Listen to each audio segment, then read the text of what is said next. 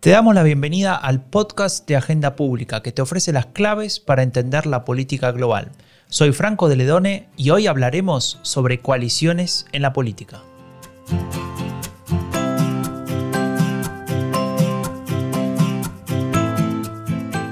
El sistema de partidos en muchos países del mundo ha cambiado.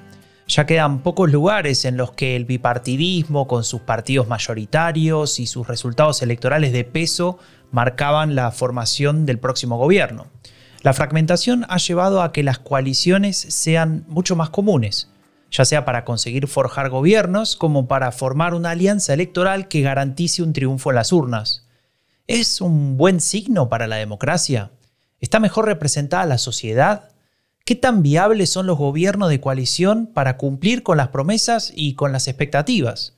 Bueno, estas y otras preguntas las vamos a discutir hoy con Janina Welp, la coordinadora editorial de Agenda Pública, y un invitado especial. Janina, ¿cómo estás? Hola, Franco. Un gusto estar aquí otra vez con un tema candente para el análisis político.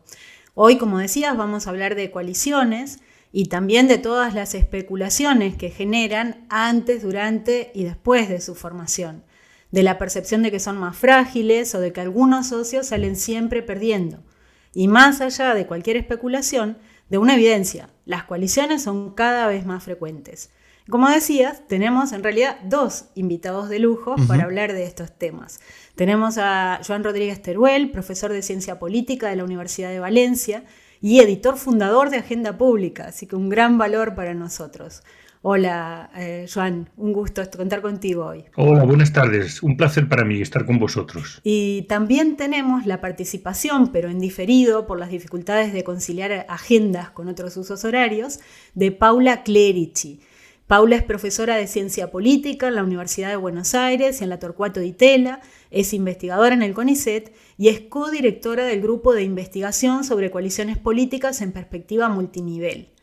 Yo les propongo, Franco y Joan, comenzar con una pregunta que le hicimos a Paula sobre la diferencia entre una coalición de gobierno y una coalición electoral. ¿Son siempre tan nítidas las diferencias? Le preguntamos y nos decía esto. La coalición electoral y la coalición de gobierno se diferencian, como el nombre eh, un poco le indica, en que la primera, la coalición electoral, tiene el fin em, de, que los partidos compitan bajo una eh, etiqueta electoral común, finaliza el día de la elección luego del escrutinio, ¿no? cuando se asignan los votos. La coalición de gobierno, digamos que comienza una vez que las elecciones fueron realizadas, que los ganadores fueron asignados y que se, se asumen los cargos. La coalición de gobierno suele verse reflejada en el gabinete, ¿no? Estos partidos que acuerdan llevar adelante de manera conjunta el gobierno, generalmente obtienen carteras ministeriales. ¿no? Eh, la idea es que conjuntamente esos partidos eh, son corresponsables de la marcha del gobierno, eh, acuerdan objetivos para llevar adelante ciertas políticas durante ese mandato. Les, propongo a partir de lo que nos comenta Paula pasar a pensar en un caso concreto en, la coalición que en este momento está en el gobierno de España, eh, esta coalición ha dado mucho que hablar. Se ha mencionado en muchas oportunidades que se lo ha calificado de gobierno Frankenstein, creado a partir de partes de cadáveres que alcanzan una vida monstruosa. Eh, autores como Cesario Rodríguez Aguilera del Plat discutía esto en uno de sus análisis en agenda pública, eh, señalando que no, era así, que el apelativo no tenía mayor justificación. Ahora, eh, Juan, una pregunta que querríamos hacerte es cómo interpretás en general los gobiernos de coalición y en particular para el caso español. ¿Son un buen signo para la democracia? ¿Está mejor representada la sociedad con gobiernos de coalición o esto no tiene mayor importancia? Janina, la pregunta que haces, de hecho, es una de, las, de los interrogantes o debates que recorren la reflexión sobre el funcionamiento de las democracias contemporáneas.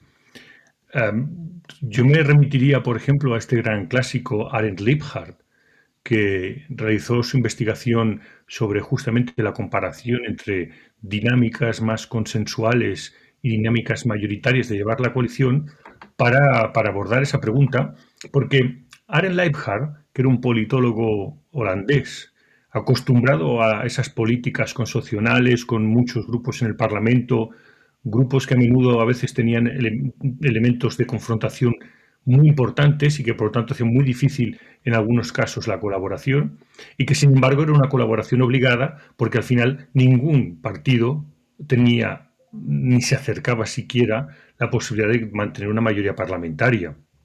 Y él veía que esta manera de funcionar las democracias era esencialmente distinta en su dinámica y en no solamente la formación de gobierno, sino en la dinámica parlamentaria, en el funcionamiento de las instituciones, veía que esto era un paradigma distinto cuando se comparaba con ese modelo eh, de Westminster, ese modelo mayoritario que solía salir en los manuales de Derecho Constitucional y de Ciencia Política. Y él decía, en el fondo, la democracia adapta su dinámica a la configuración social, ¿eh? y a la representación de la pluralidad que, hay dentro de la sociedad. En ese sentido, cuando nosotros eh, nos encontramos ante este, eh, escenarios parlamentarios fragmentados y, por lo tanto, necesariamente ante gobiernos de coalición, son simplemente un reflejo de una sociedad muy, muy, muy plural, y con expresiones políticas muy plurales y que hacen el esfuerzo de integrarlas mediante gobiernos de coalición. En ese sentido, creo que los gobiernos de coalición son un éxito precisamente de la canalización del conflicto mediante la obligada concertación entre voces diferentes.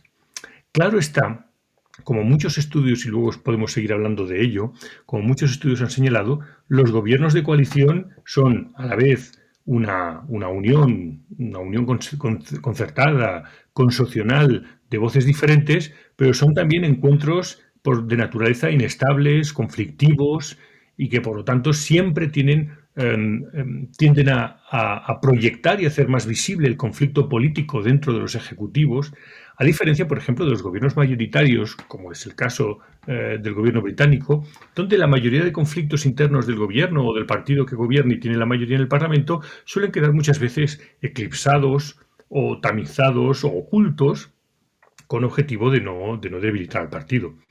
Así que yo creo que los gobiernos de coalición son un, signo de fortaleza democrática, son una respuesta a, sociedades complejas.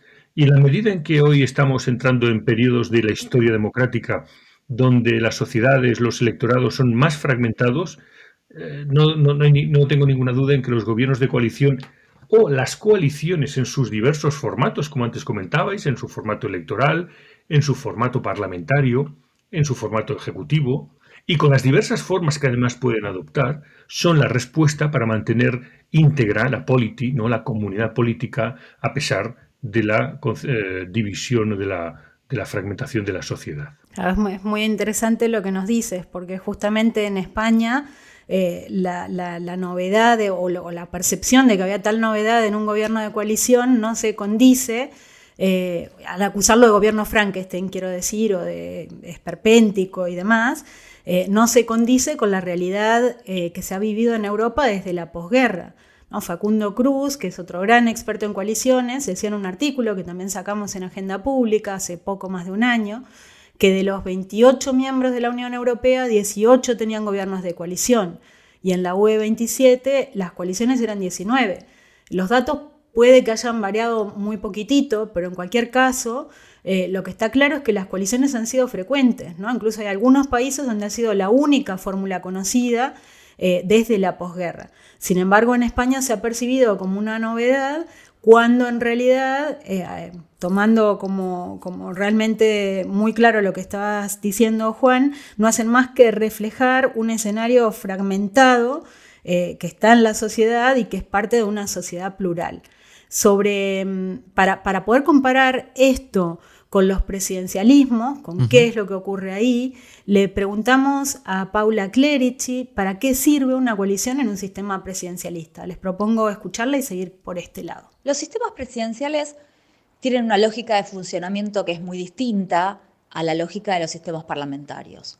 Eh, una de las características que es más distintiva entre los sistemas es que el poder ejecutivo en el sistema eh, presidencialista, el presidente o la presidenta, no necesita la confianza del Poder Legislativo para gobernar, como sí ocurre en los sistemas parlamentarios, ya sea que tengan una regla eh, de mayoría explícita o de una mayoría que tolere ese gobierno.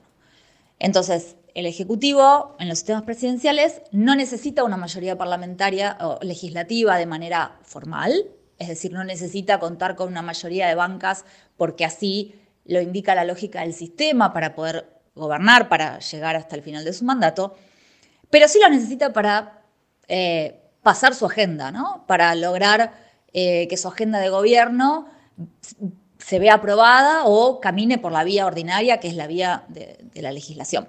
Eh, así como es muy común en los sistemas parlamentarios que se formen coaliciones de gobierno, en los sistemas presidenciales también se suelen formar coaliciones de gobierno. Bueno, porque es justamente la manera que tienen los ejecutivos de lograr una mayoría de bancas que apoye su agenda legislativa cuando no la tiene con su propio partido o su propio bloque. A diferencia de los sistemas parlamentarios, el presidente o la presidenta tiene un poder muy discrecional para formar su gabinete. Salvo algunas excepciones de algunos ejemplos de la región, eh, no suelen necesitar el acuerdo del Parlamento, del Congreso en este caso, para poder nombrar a los ministros y ministras. Eh, Joan, eh, te queríamos preguntar respecto de esto que, nos está contando Paula Credici. ¿Qué opinas de esta cuestión? ¿Qué opinas sobre estas diferencias entre estos sistemas? Si alguno se puede ver como ventaja o como desventaja, dependiendo de las circunstancias. ¿Vos cómo lo ves? Yo creo que es muy interesante el apunte que hacía Paula sobre las diferencias y esto lo conectaría con un debate tradicional que hubo, pero que hoy yo creo que está en cierta medida superado, que era aquel debate que impulsó Juan Linz cuando eh, trataba de comparar las virtudes y desventajas de gobiernos parlamentarios y gobiernos presidenciales. Él apostaba por los gobiernos eh, parlamentarios porque estos tendían, como hemos comentado antes, a canalizar mejor el conflicto político mediante fórmulas flexibles como la de los gobiernos de coalición, en un contexto también flexible como es el del juego parlamentario, ¿no? a diferencia de la división ejecutivo-legislativo que se da en los sistemas presidenciales. Sin embargo, un poco como apuntaba Paula, pero yendo un poco más allá con recientes investigaciones y también con la propia evolución política que han experimentado los sistemas presidenciales más allá de Estados Unidos, y hago una nota a pie de página, eh, hasta, hasta hace pocos años la idea que teníamos de los sistemas presidenciales estaba muy americanizada. Tomábamos el ejemplo norteamericano como el, espejo para entender el mundo presidencialista, cuando probablemente, como pasa en otros ámbitos, Estados Unidos es más una excepción que una regla. Si miramos eh, buena parte de América Latina, donde también predomina el presidencialismo, la lógica de los sistemas presidenciales se ha, vuelto muy variada. Em, tiene elementos parlamentarios o parlamentarizantes, tanto en, en el funcionamiento de sus partidos como en el juego entre gobierno y partidos de la oposición, así como en las propias dinámicas que se dan en los partidos. Hay muchos países latinoamericanos, muchas democracias latinoamericanas donde no tenemos un sistema tan bipartidista tan claro como el de Estados Unidos y eso abre mucho el juego porque entonces son países que han adaptado a unas instituciones de lógica mayoritaria, como es el sistema presidencial, un juego político reflejo de una sociedad plural, como es el juego más fragmentado típico de los sistemas parlamentarios. Es en ese contexto de más complejidad de, la, de división donde algunos estudios recientes nos muestran que también en los sistemas presidenciales depende del momento político, depende de la dinámica, depende de los resultados electorales, la formación de, gobiernos, la selección, por ejemplo, de ministros partidistas o de partido o ministros independientes, o la propia forma de tomar decisiones por parte del presidente, dependen más allá de la constitución o del esquema típico presidencial. Depende, por ejemplo, de si el partido del presidente tiene mayoría política, o de si los partidos, si ha habido una coalición electoral previa de partidos que permiten que, aunque el partido del presidente no tenga mayoría previa, mayoría, mayoría en, la, en la Asamblea, sí tenga un apoyo mayoritario garantizado. También depende, por ejemplo, del nivel de fragmentación que pueda darse en los partidos, así como de las dinámicas que puedan y de los incentivos que genere eh, el sistema electoral en cada caso.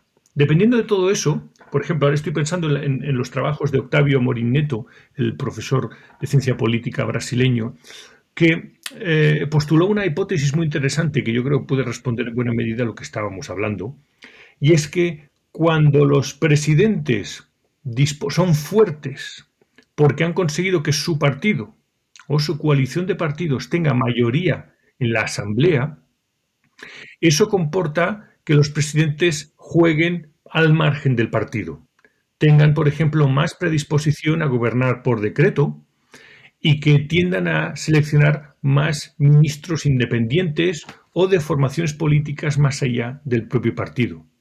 En cambio, cuando se da el caso, que es, eh, digamos, en Estados Unidos llamaríamos de gobierno dividido, pero que podríamos llamar simplemente en, otros, en otras eh, democracias latinoamericanas como de gobiernos en minoría, no en el sentido parlamentario, sino que el partido del presidente no ha obtenido eh, la mayoría política suficiente en las cámaras para garantizar un desarrollo de, de la agenda política presidencial, el presidente se adapta a esa situación incorporando más ministros del partido para garantizar que de entrada su partido o su base de partidos sea leal y luego tiende a, gobernar de una manera más consensual, tratando de no utilizar los decretos y con más negociación con algunos partidos de, la, de, la, de la oposición.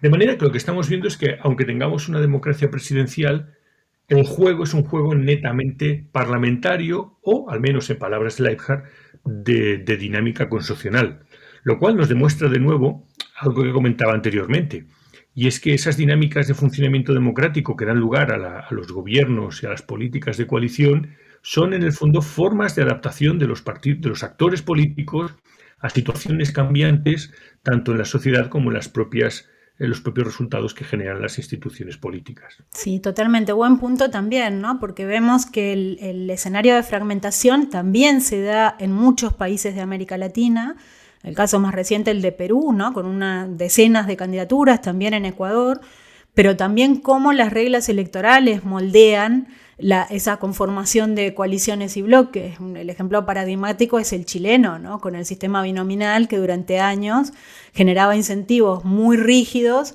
al establecimiento de dos bloques y a partir de que se ha derogado y establecido otro tipo de sistema, eh, se ha visto también esta multiplicación de los, de los partidos. Eh, quisiera hacer una nota al pie, eh, eh, Juan, sobre lo que decías en relación al, debate que planteaba Linz y que muchos de nosotros y nosotras estudiamos en las aulas con, con mucho énfasis en aquellos años de la transición, que está volviendo y es probable que vuelva con bastante fuerza porque a partir del 4 de julio estará en funcionamiento la, convencional, la, Convención Constitucional en Chile y uno de los ejes en debate es justamente cambiar el presidencialismo, ¿no? que también se intentó en Argentina en el 94 con, poco éxito. Eh, o sea que es probable que este tema vuelva a estar en agenda, eh, como también ha surgido en más de una ocasión en Brasil, que tiene un sistema muy fragmentado y muy particular. Pero mm, sigamos un poco más con las coaliciones y en concreto con los riesgos que corren los partidos que deciden formar coaliciones. Eh, Paula Clerici nos decía lo siguiente. Para los partidos que forman parte del gobierno, pero que no son el partido del primero o primera ministra en los sistemas parlamentarios o del presidente o presidenta en los sistemas presidenciales, generalmente están en una situación difícil en la que em, asumen los costos de gobernar, pagan los costos de gobernar, pero no cosechan sus éxitos. Hay varios estudios, sobre todo de sistemas parlamentarios, que muestran que a los partidos que han formado parte de los gobiernos que se están terminando en coalición, no les va muy bien en las elecciones. Jorge García y Alberto López nos decían en un artículo en que comparaban los cinco gobiernos de coalición liderados por socialdemócratas en los que la izquierda radical participó como socio menor en Europa, eh, hablaban de los casos de Francia del 97 al 2002, de Italia 2006-2008, Noruega 2005-2013 y Dinamarca del 11 al 14, e Islandia de 2009 a 2013, que al gobierno de coalición no siempre le iba mal, en, muchos casos le iba muy bien, pero sin embargo los partidos de izquierda suelen perder caudal electoral después de pasar por estas coaliciones. Sí, y, también podríamos agregar el ejemplo de Alemania, ¿no? que es otro tipo de coalición, es lo que se conoce como Große Coalición o Gran Coalición entre eh, el Partido de la Unión Demócrata Cristiana y, la Socialdemocracia, eh, que en los últimos años, justamente coincidiendo con todo el periodo de gobierno de Merkel, que, duró o va a durar hasta ahora 16 años, en 12 de esos 16 años gobernaron con la socialdemocracia como compañero de coalición pequeño. Entonces, em, en ese tiempo, eh, la socialdemocracia fue perdiendo caudal electoral al punto de perder prácticamente la mitad de lo que tenía allá por 2002, ¿no? que fue la última buena elección que hizo este partido. Entonces, Juan, te queríamos preguntar a vos, em, ¿cómo ves esta situación de los socios menores de coalición en España, eh, relacionado también con eh, esta situación de, las coaliciones y de los efectos o de los riesgos que podían llegar a, sufrir los partidos? Yo creo que, em, por supuesto, ahí los trabajos de la literatura sobre coaliciones son muy extensos, pero también dan evidencias en general contradictorias. No tanto porque los resultados sean contradictorios en sí, sino porque tratan de recoger las múltiples variables que afectan a ello. Por eso, em, aunque quizá podríamos decir que formar parte de un gobierno de coalición puede desgastar más a los partidos de entrada que formar parte de un solo gobierno. Y que entrando en una coalición, ser el partido menor siempre es menos deseable que ser el partido mayor porque tienes menos posibilidades de beneficiarte de la acción de gobierno, la realidad admite muchos matices.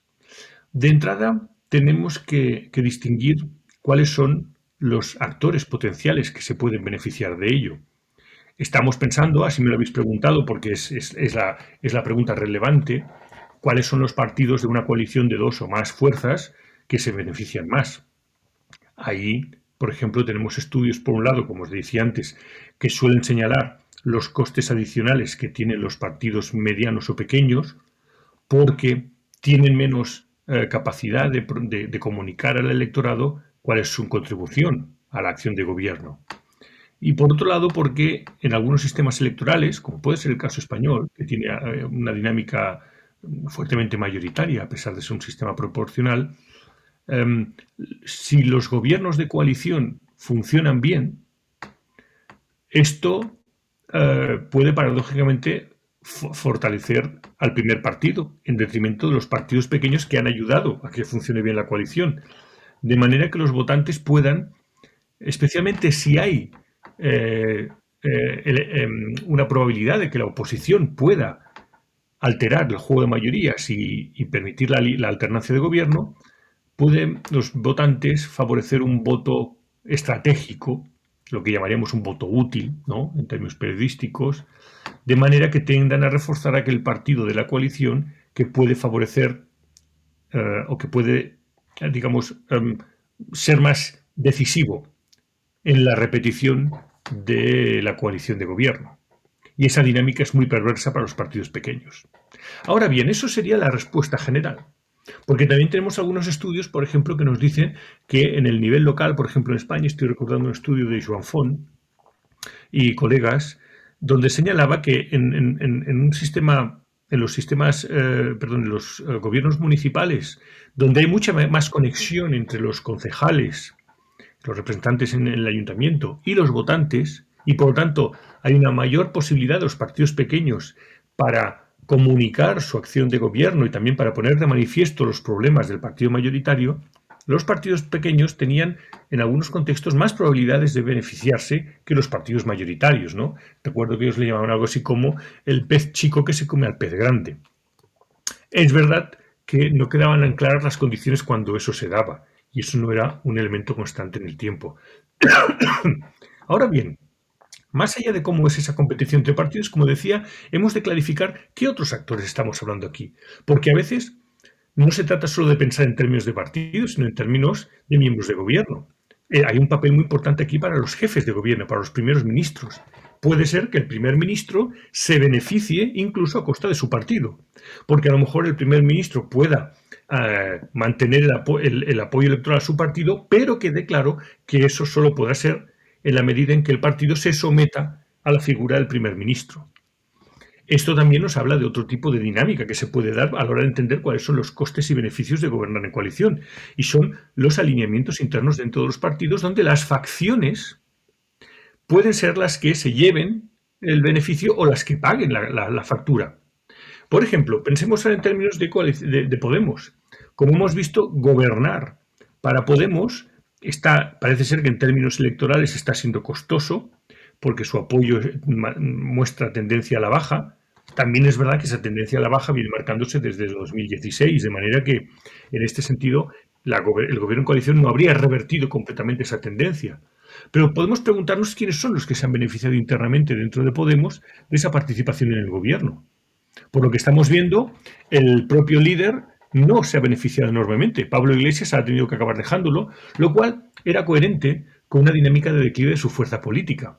Y esto a quien está favoreciendo podría ser algunos elementos, algunos, algunas facciones o grupos que no son centrales en Podemos. Ahí tenemos, por ejemplo, el caso de la ministra de Trabajo, que no es ni siquiera miembro de Podemos y que parece ser, podría ser la próxima candidata del partido. De manera que la coalición de gobierno de Podemos con el PSOE habría alterado el juego de mayorías dentro de Podemos en términos de candidatura electoral. Porque lo que sí que sabemos también es que para compensar esa descentralización del poder dentro de Podemos, esa descentralización del liderazgo electoral, en cambio, eh, eh, la, coalición dominante actual, eh, encabezada todavía por Pablo Iglesias, encabezada informalmente, porque Pablo Iglesias ya ha dejado la presidencia del partido, ha apostado por Yone Belarra como una forma de mantener la fuerza interna de la coalición mayoritaria. A ello también ayuda, por supuesto, que la fuerte centralización del partido ha ido, entre comillas, expulsando, centrifugando las, las facciones alternas. ¿no? Todo ello, y con esto concluyo lo que me preguntabas, Franco, todo ello nos indica que los costes electorales no tienen una asignación clara. Gobernar en coalición perdón, no permite una asignación clara de responsabilidades por la toma de decisiones que se dan entre los diferentes miembros del gobierno. Los votantes no necesariamente saben quién ha gobernado bien o quién no, o sobre todo, quién ha tomado cada una de las decisiones que ha permitido cada una de las iniciativas que han marcado la agenda del gobierno. Por lo tanto, ahí los partidos, pero también los actores internos de los partidos, los líderes, las facciones, juegan eh, para tratar de maximizar su posición. Em, esto que contás, em, además de ser muy interesante, me, hace pensar también en la siguiente pregunta que le hicimos a Paula Clerici, que, tiene que ver con la dinámica en una coalición, pero en el sistema presidencialista, es decir, en este contexto un poco diferente. Y ella nos contaba lo siguiente. En los gobiernos de coalición de los sistemas presidenciales, la lógica, el funcionamiento eh, para los partidos que integran justamente esa coalición, suele ser medio diferente a cómo funcionan los gobiernos de coalición en los sistemas parlamentarios, donde eh, los partidos socios reciben carteras eh, y generalmente tienen, mm, no diría discrecionalidad, pero se hacen cargo ¿sí? del área que esa cartera maneja eh, en términos de política pública concreta.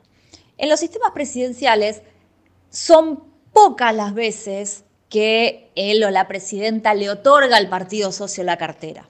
¿Sí? Quizás algunas excepciones podrían ser eh, el funcionamiento de, Chile hasta hace unos años o el, gobierno, el breve gobierno de la Rúa en Argentina. Eh, ni siquiera diría que ha sido el ejemplo del gobierno de Macri. Eh, también siempre entre colegas discutimos si ha sido un gobierno de coalición o no. Porque pasa que muchas veces no es muy claro si el ministro o ministra que, asume una cartera la está asumiendo a título personal eh, o la está asumiendo en representación de su partido. Y eso entonces cambia la lógica de cómo funciona y cómo se da la relación cotidiana entre los partidos que integran ese gobierno. Creo que esta, esta discusión sobre las carteras también ha estado muy presente en los gobiernos de coalición eh, en, España, en el contexto europeo, ¿no? Creo que, que estuvo igualmente con cierta sorpresa quizá en la formación del gobierno de Cataluña presente. Quisiéramos preguntarte sobre esto, Juan, y pongo una pregunta más que estaba fuera de guion, pero que ahora a partir de la charla que hemos tenido y de la cita Juan Lins, me, me interesa hacerte y creo que es relevante para la cuestión. Eh, que tiene que ver con tu opinión sobre también reglas electorales. Eh, pienso en concreto en un, libro del que escribió una reseña hace un tiempo para Labs, Electoral Rules and Democracy in Latin America, de Cynthia McClintock, donde ella justamente ve cómo se ha ido introduciendo la segunda vuelta en los procesos electorales latinoamericanos como una respuesta a esa fragmentación de la que hablábamos antes eh, para poder formar mayoría, o sea, gobiernos con mayorías más sólidas. Pero de alguna manera lo que se ve es que esa mayoría es bastante ficticia. Si comparamos, por ejemplo, el porcentaje de voto que sacó Lazo, el actual presidente de Ecuador, o que sacó Pedro Castillo, el, probable eh, próximo presidente de Perú, eh, es muy bajo en la primera vuelta y el efecto de la segunda es la que genera ese apoyo, pero que a su vez no deriva en apoyo parlamentario. Entonces la pregunta es, eh, ¿podría entenderse en realidad que las reglas electorales están de alguna manera ahorrándole a los partidos la necesidad de negociar que sí existen sistemas parlamentarios y eso puede tener un efecto muy perverso para la democracia, en este caso en el contexto latinoamericano, pero en general. Así que te dejo con las dos preguntas y un par de minutos. Claro, trataré de ser, de, ser eh, sintético. en primer lugar, déjame que haga una referencia a lo que señalaba Paula inicialmente sobre los costes y los retos que tienen los partidos. Y es que los partidos cuando forman gobiernos de coalición tienen que afrontar dos grandes retos cuando forman el gobierno. Por un lado, eh, esto que se conoce como el hazard risk, ¿no? el, riesgo. Eh, eh, el riesgo moral que significa poder nombrar a alguien que luego esté dispuesto a cumplir el programa del partido o el programa acordado con el presidente y no adopte una posición completamente personal donde tome decisiones que no son las que se habían acordado. Y por otro lado está el riesgo de la adverse selection, ¿no? la selección adversa, donde a veces podemos simplemente nombrar las personas equivocadas, porque no tenemos suficiente información y resulta que hemos nombrado a alguien que no tenía un pasado tan limpio como quisiéramos o que simplemente era incapaz políticamente de desarrollar lo que se le había encomendado. Y estos dos riesgos están tanto en sistemas presidenciales como parlamentarios. Hay un trabajo de, de Samuels eh, publicado hace aproximadamente una década eh, por eso David Samuels y Matthew Sugar, creo que era, ¿no? que habla presidentes, parties and prime ministers, y que justamente nos decían cómo cuando se formaba el gobierno trataban a la hora de distribuir los nombramientos en los, en los diferentes portafolios, en los diferentes ministros, trataban en cada caso de ir calculando y limitando este tipo de riesgos, ¿no? Y daban una serie de variables. Desde las perspectivas que ellos decían, eh, el, sistema presidencial tenía que, ser más cauto, porque estaba menos, tenía menos flexibilidad para eh, reconducir esos errores de selección adversa o de riesgo moral. esto, en cambio, en el sistema parlamentario es relativamente más fácil de concluir porque eh, los reshuffles, ¿no? lo que en España se puede a veces denominar como crisis de gobierno o remodelaciones ministeriales, son más comunes y no necesariamente ponen en cuestión el liderazgo del presidente. Lo que pasa es que en gobiernos de coalición es más difícil hacer eso.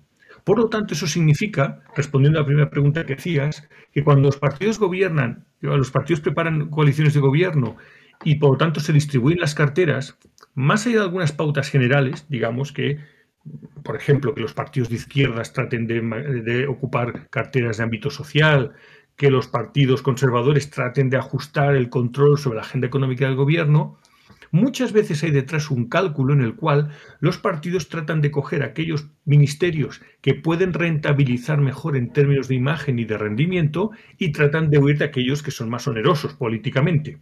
Esto lo hemos visto, por ejemplo, y esto, digamos, em, dificultó mucho el acuerdo de gobierno entre Podemos y PSOE, pero esto también lo hemos visto, por ejemplo, como mencionabas, Janina, en la formación del gobierno en Cataluña, del gobierno regional, en el cual la asignación de carteras de dos partidos que ya venían de gobernar juntos varios años estaba condicionada completamente por el, no tanto por la ideología de la cartera, como por el el rédito electoral que le asignaban a cada una de ellas, sabiendo que eso en el fondo son cálculos, em, em, em, digamos, eh, hechos eh, con, a priori y que luego se pueden confirmar o no.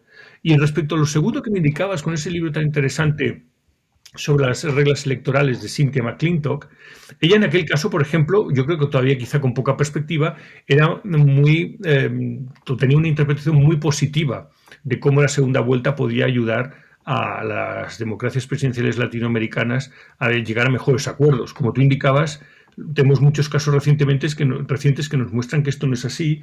Yo creo que Esto no solamente no es un, problema inédito inherente de las democracias presidenciales, sino que lo estamos viendo también en las democracias parlamentarias, donde países en los que tradicionalmente eh, había un procedimiento y una predisposición clara a formar gobiernos de coalición, están teniendo muchas dificultades para hacerlo. Y esto lleva, por ejemplo, a situaciones como la actual en Dinamarca, un país de gobiernos de coalición, donde está, eh, está gobernando el gobierno en minoría porque no fue capaz de llegar a acuerdo, porque algunos partidos pensaban que era demasiado costoso entrar en los términos que se les ofrecían. Y todo esto yo creo que nos apunta a un cambio en la manera en que los votantes están tomando decisiones respecto a los resultados del gobierno, especialmente en gobiernos de coalición.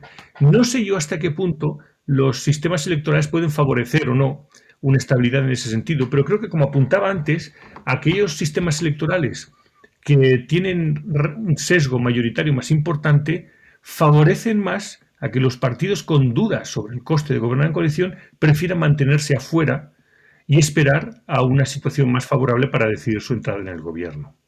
Muy, muy claro también el punto, Juan. Se nos ha pasado el tiempo muy rápido. Nos hemos quedado, creo, con, nuevas cuestiones. Franco, tenemos temas para próximos episodios. Creo que tendremos que hablar de presidencialismos también. Eh, pero bueno, estamos con este tema, estamos con coaliciones. Eh, creo que nos podemos quedar con, con la idea clara de que las coaliciones no son más que un resultado deseable, de hecho, de eh, sociedades fragmentadas y plurales. Las sociedades están ahí, fragmentadas y plurales, por lo tanto las coaliciones son la mejor respuesta. La no coalición es la incapacidad de crear acuerdos para dar respuestas a esas sociedades y a partir de ahí hay mucha tela que cortar. Eh, es verdad que los datos nos muestran que eh, suele haber mayores pérdidas para el socio menor, pero no siempre es así y hay que poner otros factores también sobre la mesa. Y más allá de esto, bueno, las, como siempre, ¿no? las reglas electorales, las reglas del juego, el comportamiento de los actores también eh, hacen su aporte para el éxito o fracaso de las coaliciones, para su capacidad de gobernar. Recuerdo algún otro análisis de agenda pública donde se decía que en Italia las coaliciones servían para, para mantener el gobierno, mientras en España servían efectivamente para, para gobernar, lo que da también pautas distintas y temporalidades distintas a cuánto puedan sobrevivir esas coaliciones. Así que bueno, muchísimos temas más, muchos temas sobre la mesa y nuestro agradecimiento, Juan, también a Paula por haber compartido sus saberes con nosotros en este episodio. Muchas gracias a vosotros, por supuesto. Bueno, entonces, Janina, hasta aquí llegamos hoy. Muchas gracias a Paula, a Juan.